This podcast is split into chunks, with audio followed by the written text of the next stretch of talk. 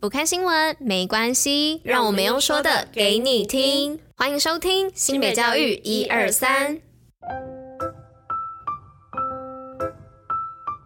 Hello，大家吃饭了吗？我是珍珍，我是拉拉，大家午安，午安。今天是六月九号，礼拜五，新北教育一二三的第两百九十一集，同时是第三季的第一百零二集哦。那这两周呢，一直都有陆陆续续的给毕业生们祝福哦。那不晓得大家有没有发现，在前天的下午四点呢，我们的教育局长还有我们的新北市市长都有在新北学霸脸书粉丝专业上留下给毕业生的祝福哦。那就是要主要恭喜毕业生们顺利完成阶段的学习任务啊。那接着要迈向下一个里程碑。那也希望毕业生们呢，可以到我们的新北学霸去收看这两支影片哦。好的，那就祝所有毕业生们都毕业快乐。那接着就进入今天的周末好所在与新闻喽，Go！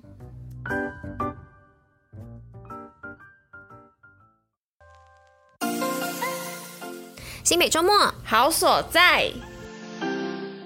今天的新北周末好所在来报哪里呢？是探访茶香平林之美，那有溪流生态、山林步道、云海秘境、品茶饱览平林日夜美景。那有南山寺的景观平台，北部最容易亲近云海的地方。那景观平台目前到呢，全长只有一百五十公尺，可以把茶园和云海饱览眼底哦。那还有金瓜寮屿的蕨类步道，步道全长约两公里，可以从北侧出口走到南侧的出口。那这里拥有丰富的蕨类和溪流生态。还可以听到金瓜辽溪潺潺水声哦。那最后呢，要记得走到南侧寻找神秘的月牙湾拍照打卡。那赶快趁着周末的时候来场丰富的一日旅行吧。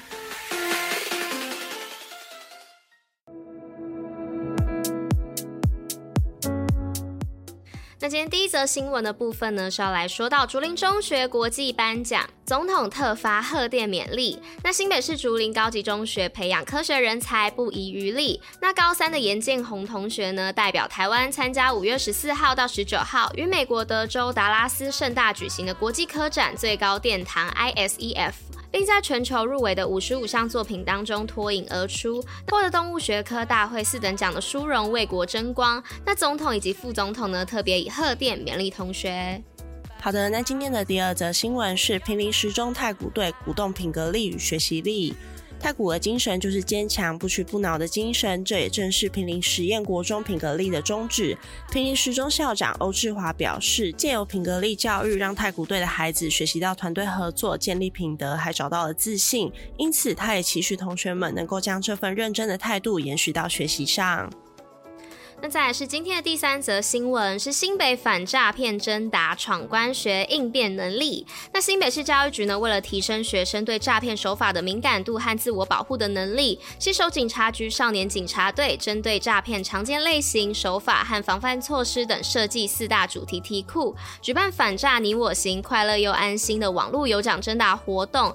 那教育局表示呢，学生用电脑及手机即可参加哦。那游戏内容呢，也贴近国高中生。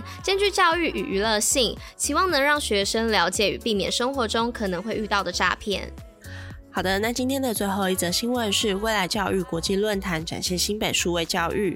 新北市教育局与未来亲子学习平台日前在顶溪国小合办全国首场创新人才大未来国际论坛，以跨域数位理解力为主轴，由国教辅导团结和智慧学习典范学校办理数位融入教学博览会，共有十八堂公开课、十二场教学案例分享和静态成果展，展现新北数位教育推动的丰硕成果。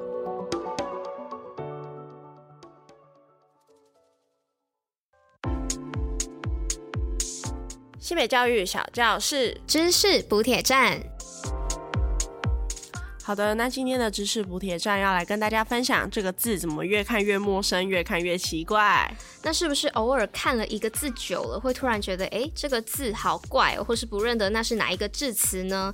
没错，这就是一个著名的心理学现象，叫做语义饱和哦。语义饱和呢，是一个短暂对字体丧失联想力的现象。那又有人称这个现象为完形崩坏哦。那指的是人长时间呢、啊、注视着同一个字词，那大脑在短时间内一直受到重复的刺激。激而产生的注意力转移。那这个时候啊，我们人的眼睛会不由自主的只注意到字词的某一个区块，那最终呢，失去了对文字的整体感哦。那遇到语义饱和的时候，我们该怎么解决呢？当你发生了不识字的情况，那就代表你的大脑也累了。那这个时候呢，只要先暂停阅读，去好好的放松眼睛，再回来看，一切就会恢复正常喽。